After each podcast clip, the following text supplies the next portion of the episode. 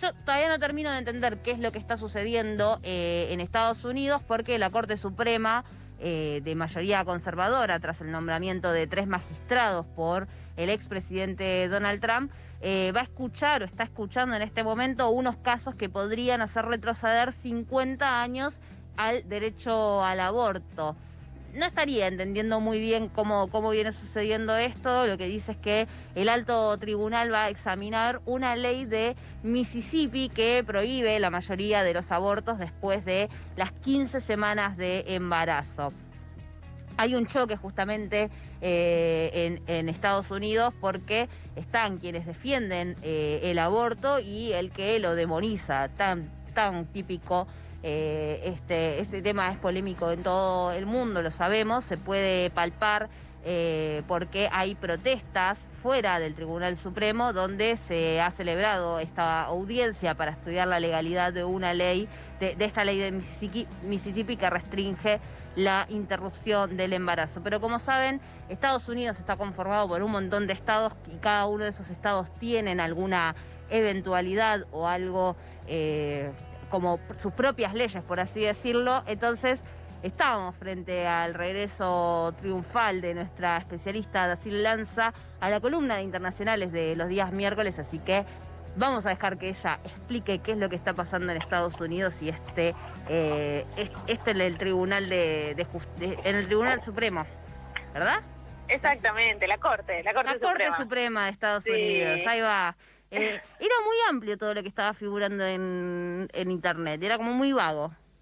Sí, pero en realidad sí, sí, a ver, si alguien viene siguiendo el caso, es como un pasito más de los distintos avances que están tratando de hacer desde los sectores más conservadores. A ver si ubicamos un poco para la audiencia. Eh, hoy la Corte Suprema de Justicia de Estados Unidos estaba como, empezó a escuchar los argumentos tanto a favor como en contra de una ley del estado de Mississippi.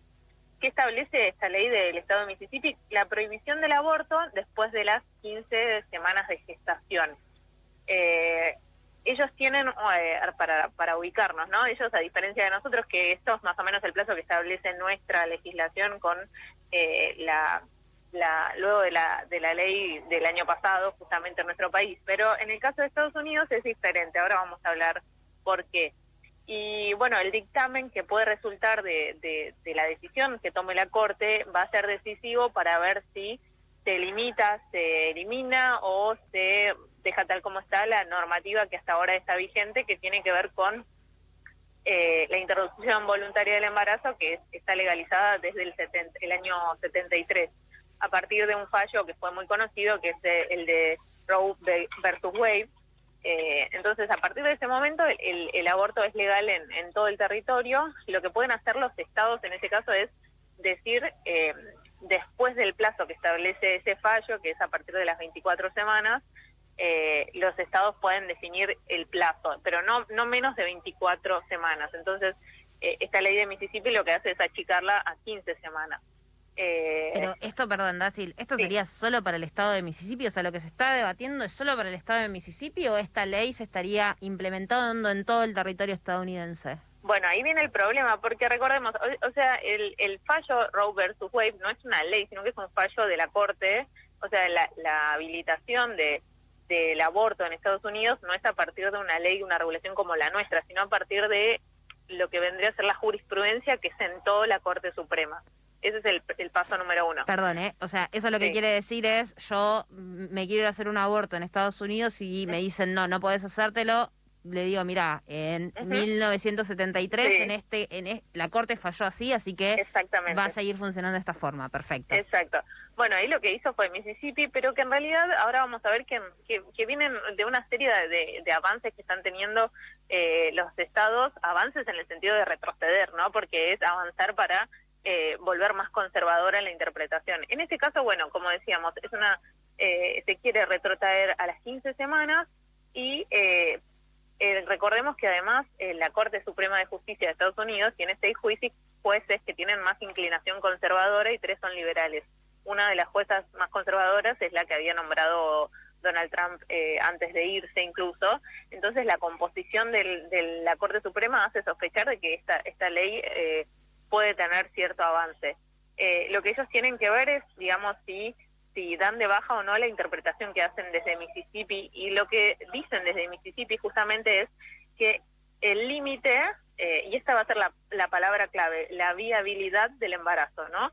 De si, cuánto, o sea, de, de si un feto puede sobrevivir fuera del útero y ellos dicen que, o sea, históricamente la Corte Suprema lo interpreta que a partir recién de la semana 24 el feto puede sobrevivir fuera del útero. Lo que dicen desde Mississippi es, no, en realidad hay avances científicos que demuestran que eh, la viabilidad puede ser desde las 15 semanas. O sea, que el feto puede vivir afuera del útero desde las 15 semanas. Eh, entonces, eso es lo que se está discutiendo en este momento y eh, podría sentar, digamos, una jurisprudencia para que otros estados, eh, en el caso de dar lugar a este tipo de, normas, entonces es como poner un poco en cuestionamiento todo el fallo que rige a nivel nacional, como decíamos, que era Roe versus Wade.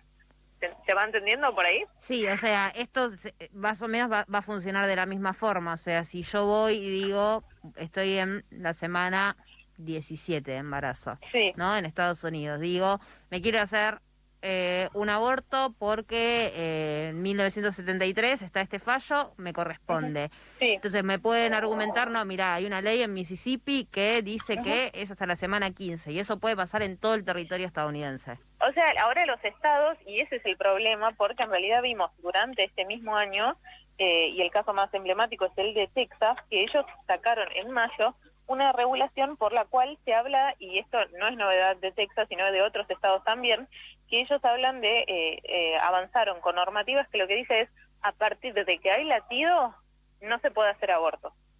Eh, y esta es otra ley que llegó, es una ley del estado de Texas, que llegó a la Corte Suprema. Como digo, o sea, esto va a regular en el caso lo de Mississippi, regularía en Mississippi, pero da como el visto bueno a que otros estados empiecen a avanzar. Y no es algo excepcional, como te digo, es algo que está pasando, por ejemplo, en otros estados, en el caso de Texas, eh, y que eh, justamente la Corte Suprema tiene dio el visto bueno para que se siga aplicando.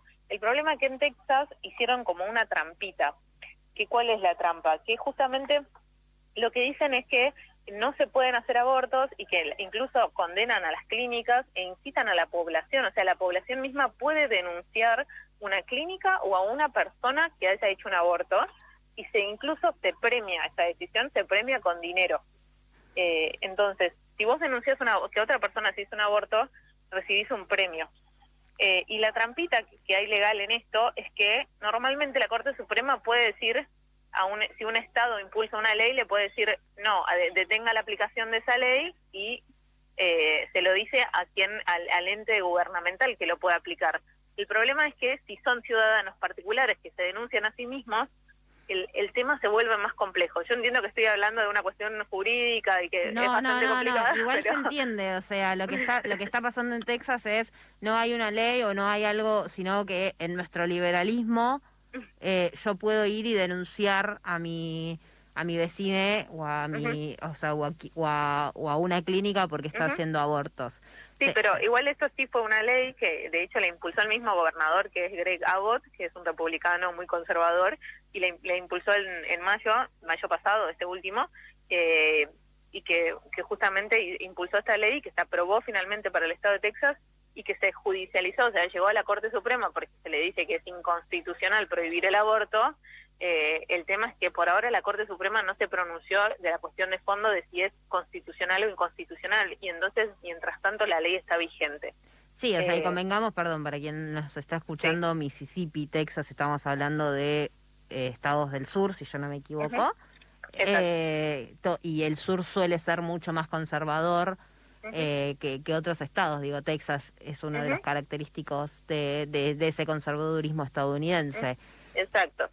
Exacto, y bueno, como decíamos, ¿no? Esto se da en un contexto donde otros estados están impulsando estos proyectos llamados de latidos del corazón o, ese tipo de, digamos que el parámetro es si, si, eh, si digamos, la gestación ya se, se, digamos, se puede registrar un latido de corazón, entonces ya está eh, inhibida la posibilidad del aborto y eso se da ya en las primeras semanas cuando a veces la mayor parte de las de las mujeres no, no están enteradas todavía de que eh, de que están embarazadas, ¿no? Y Dasil, eh, otra, la última, porque nos quedan dos minutos en realidad, pero no importa, yo te quiero hacer una pregunta. Eh, o sea, para que se determine que el aborto es legal en Estados Unidos, más allá de este fallo, cambiar no se puede cambiar, o sea, no se puede establecer por una ley a nivel como se estableció acá. No está eh, esa posibilidad. No, porque en realidad es, a partir de una interpretación, eso es, está en debate, de hecho, porque de hecho una la, la diputada, la presidenta de la Cámara de Diputados, Nancy Pelosi, había propuesto eso en un momento. Yo creo que eso va a traer algunos algunas cuestiones porque en general, viste, ellos eh, no, por ejemplo, modificar la Constitución no la pueden modificar, sino que en general introducen estas enmiendas, eh, o sea, no, es que se eh, modifica el texto original de la Constitución, sino que se van introduciendo enmiendas. y en general, bueno, como ellos, la mayor parte de lo que estuve leyendo en general en, las distintas interpretaciones jurídicas es, son interpretaciones de lo que es la Constitución y entonces ahí el debate de si ya estaba incluido o no el derecho eh, al aborto o si a la libertad o al respetar que el, el, tema es si el Estado se puede o no meter en las decisiones individuales de las personas sobre su propio cuerpo.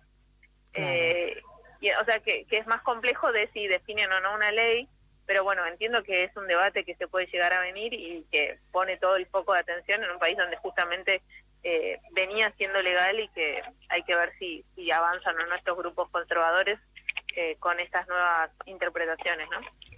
Brasil, muchísimas gracias, como siempre. Un placer volver a escucharte. Yo, te escuché el jueves pasado, pero quería agradecerte por volver a este espacio, obviamente. Sí, siempre un impasse eh, y ya, ya volvíamos. Era con fecha de caducidad. Está muy bien, Dacil. Muchísimas gracias, como siempre. Un abrazo grande.